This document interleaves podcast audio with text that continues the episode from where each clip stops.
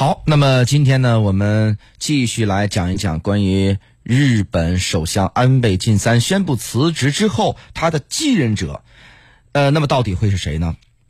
我们呢关注此次日本的自民党内的选举，现在参选人很多，很热闹啊。怎么看待目前各参选人的实力呢？今天可能就会有结果，我们不妨先来逐个分析一下，看看最后的结果有可能会是谁。世界精彩万分，世界激烈竞争，世界你中有我，选举正式世界在你耳边。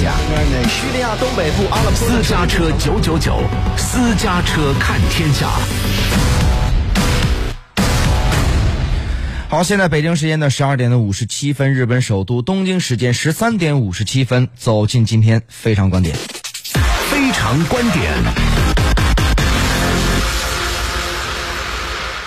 因为菅义伟呢已经宣布参选了，我们就从菅义伟说起啊。首先说一个缺点，就菅义伟的年龄有点大了，七十一了。但是相对他的优势呢，就是经验很丰富，并且在日本政坛的影响力比较大。二零零六年安倍第一次当首相的时候呢，他就跟安倍有合作。然后呢，从一二年开始呢，又一直担任日本的官方长官，呃，到现在已经有差不多八年了。那么他对于安倍的决策呢，其实也有一定的影响。而且如果是菅义伟来继任，安倍政策的延续性。会非常之好，所以呢，菅义伟表示要参选之后啊，大家都认为这是啊，的确是很有利的一个候选人。但现在呢，确实和他要角逐的人也比较多，而且各派有各种的说法。菅义伟呢，另外还有一个短板，就是他曾经和两位内阁大臣的关系不错。可是呢，那两位内阁大臣因为丑闻离开了安倍的内阁，所以说那两位对于菅义伟来说也是一个小小的斑点，一个减分项。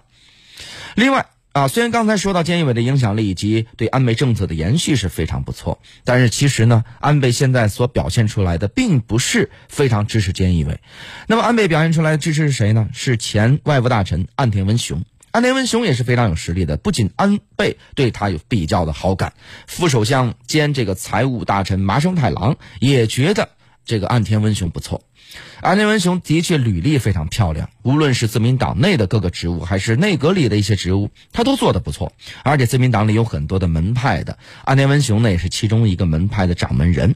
此外，岸田文雄呢跟日本内阁的一些高官，包括跟财团界的各界关系也都不错，还有家里不少亲戚啊都是很有实力的。所以从外围的一个支持度来讲，岸田文雄也是很好的。阿田文雄呢有一个短板，这个人说实话呀，他既没有什么丑闻，而且看起来的形象呢也是挺不错。可是呢，他就是在民众心目中啊，支持率一直都是卡在百分之四左右，确实不高。所以他怎么样能够突破老百姓对他的一个不那么好的印象呢？也是一个看点。要说到安田文雄啊，他在对华方面曾经是一个翻脸比翻书还快的人。二零一六年的时候呢，任日本外务大臣的岸田文雄访华，那个时候中国非常希望借岸田文雄访华来改善中日之间的关系，所以对于岸田文雄的整个接待是破格的。哎，咱们这边方面出的就是这个总理。安田文雄呢，在北京的时候呢，表现也非常好，可以说呢是甜言蜜语都说了，山盟海誓都许了。但是第二天他去了菲律宾，在南海的问题上就开始说三道四，所以今后如果安田文雄真的当选日本首相啊，咱们说如果啊，那对中国的态度以及在对华的问题上，他也可能会趋于强硬。再有一个比较有利的候选人谁呢？日本的前自民党干事长石破茂。石破茂呢是一个老政治人物了，非常的稳健啊，但他所面临的问题是。九月的十三号到十五号，日本自民党的大会就要开了，准备推选自民党的总裁。石破茂呢，本身其实是基层民众当中啊挺有支持力的，但是这次选举据说是要完全跨过基层，啊，由这个自民党和国会的一些成员来推举。也就是说，石破茂有优势的部分正好被忽略到，但他的确也是一个稳健型的保守型的选手。呃，除了刚才我说的这三位老臣以外，还有一些面孔，比方说日本前首相小泉纯一郎的儿子小泉进次郎，现在日本的环境大臣。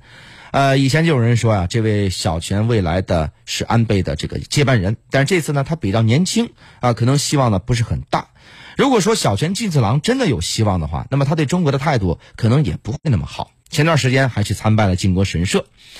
究竟谁能胜出呢？还是值得我们来关注。还有一点就是说呀，可以确定的就是，无论是谁出任首相，对中国的态度或许会有不同，但不会有非常大的变化。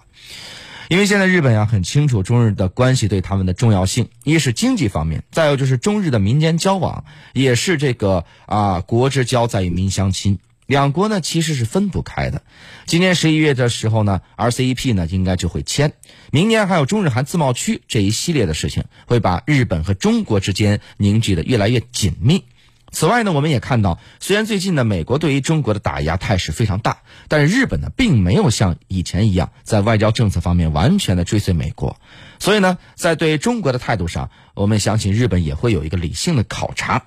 好了，那么刚才咱们说到了这个三大啊，这个最具有这个可能性的，咱们一个是说现在这个官方长官菅义伟啊，另外呢，咱们说岸田文雄还有石破茂。那么也就是说呢，岸田文雄呢，在基层来说呢，他的民意支持度非常低，而石破茂呢，虽然民意度支持低，但是在党内的支持度啊，啊不，民这个石破茂这个民意支持度虽然是非常高，但是在党内的支持度啊，以及现在这个就是公开表示对他支持的这个啊人，党内的人啊，好像是似乎少了一些。所以这里边这这三个人，如果是仅在这三个人里边最有可能来看的话，那么几乎菅义伟啊，他的可能性是最大的。那么第一，他现存的民意支持的支持度啊还是可以的，他现在的民意支持度呢是达到了百分之呃这个六十，那么剩下的百分之四十呢是由这个啊石破茂还有岸田文雄啊两个人来分割。那么以及在党内的支持度呢，这个。呃，菅义伟的支持度呢，也是相对来说比较高的。那么咱们就看这次选举，如果这次选举，当然这次选举到底是一个怎样的这个结果呈现，现在还不知道。如果是按之前的所说的那种选举的方式的话，那么几乎可以来肯定，啊，或者说不能说几乎来肯肯定啊，就是说很大的可能性，那就是菅义伟基本上能够